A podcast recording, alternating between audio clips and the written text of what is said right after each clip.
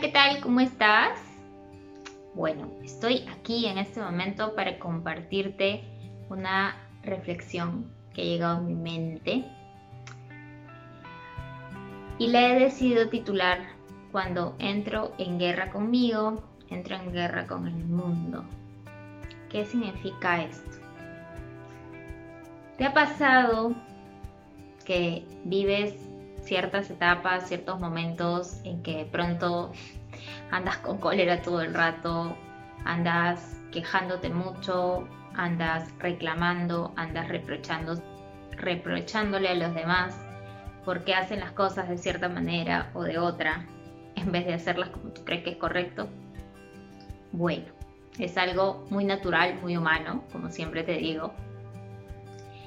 Y lo interesante es ver qué cosa hay detrás de esto, ¿no?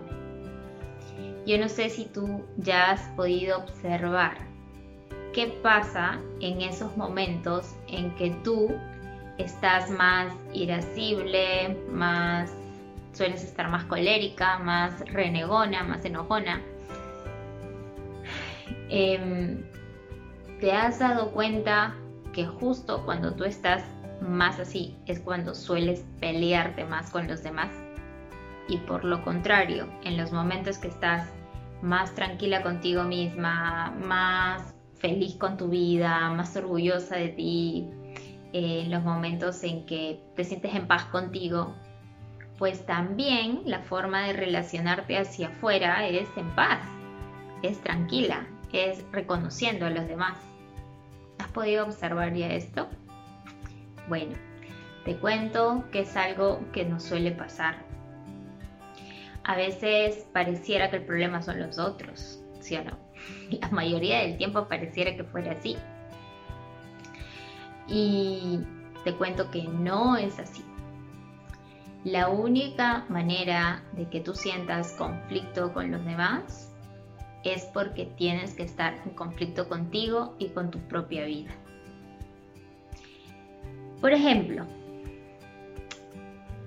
hubo alguna vez en que yo eh, me encontraba en mi vida dándole más importancia o más tiempo o dedicando más tiempo a los labores de mi casa en vez de a los labores de mi trabajo. Y comenzaba a sentir, bueno, para esto yo soy independiente, entonces no es que voy a un trabajo y cumplo la cantidad de horas, sino que depende mucho del tiempo que yo le dé ¿no? a mi trabajo. Entonces, en esa época yo eh, había estado haciendo esto, de dedicarle más horas a, a la casa que al trabajo. Y definitivamente tenía una sensación de insatisfacción, tenía una sensación de inconformidad conmigo misma, ¿no? Y recuerdo mucho que solía eh, comentarle a mi pareja con la que trabajo eh, todas las cosas que había avanzado en el día, ¿no? Todos los, todos los labores con los que, todos los labores que lograba realizar en el día. Buscaba reconocimiento, buscaba que me diga que, me, que lo valoraba, pero no recibía esto mucho de su parte y cuando le pedí una explicación me decía que era porque es que no le parecía que esté ocupando tanto tiempo en estas labores, ¿no?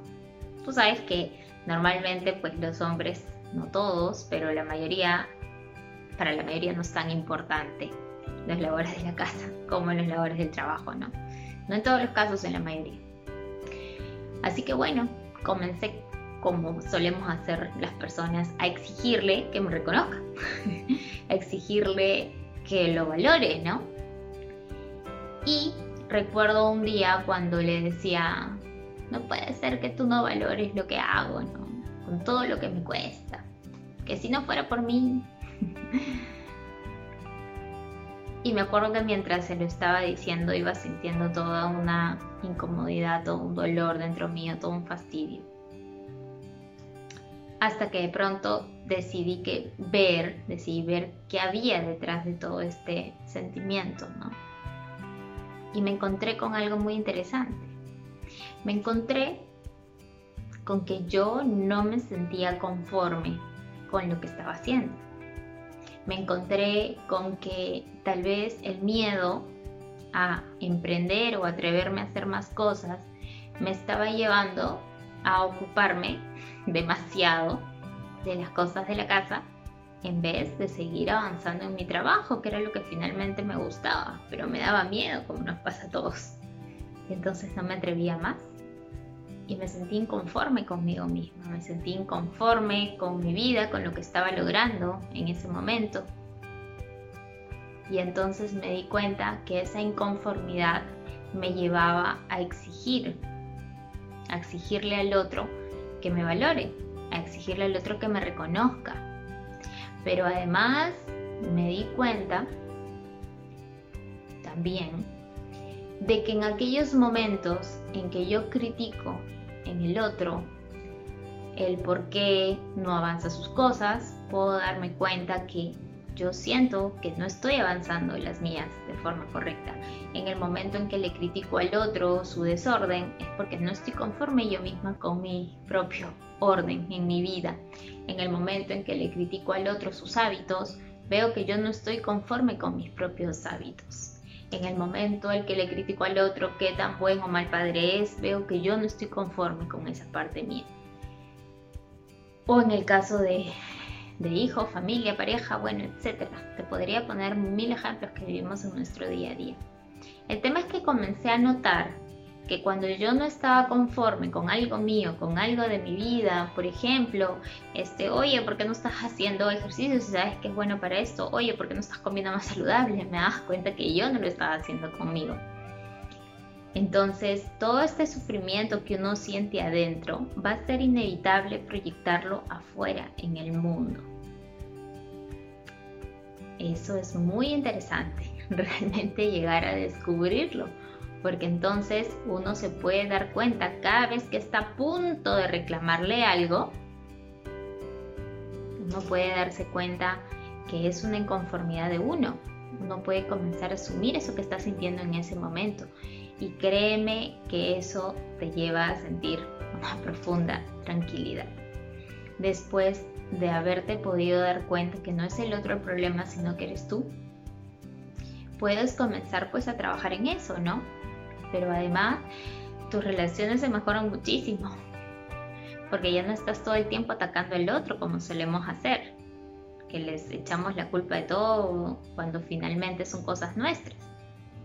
Entonces, yo quiero invitarte hoy a que veas detrás de tus quejas, detrás de tus reclamos, a que veas detrás de todo eso que juzgas en el otro, a que veas detrás de lo que sientes, cuando le estás reclamando, ¿no?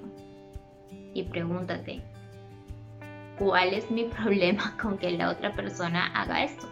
¿Cuál es mi problema con que la otra persona diga o piense así o se sienta así? ¿Cuál es el problema conmigo? que tengo yo que ver ahí? Y vas a ver cómo irás encontrando cosas con las que te sientes inconforme en tu vida, contigo. Y ahí, pues lo siguiente que puedes hacer es comenzar a trabajar en ellas. Porque si no, es hasta fresco de nuestra parte pedirle al otro que haga esas cosas cuando nosotros mismos no lo estamos haciendo en nuestra vida. Es que es precisamente la razón por la cual lo vemos en el otro, porque está aquí, está aquí. Y nosotros vemos a los demás a través de esto entonces lo proyectamos afuera todo el tiempo. Así que bueno, esta era mi reflexión de hoy. Espero pueda aportar a tu vida y nos vemos en una siguiente ocasión. Gracias.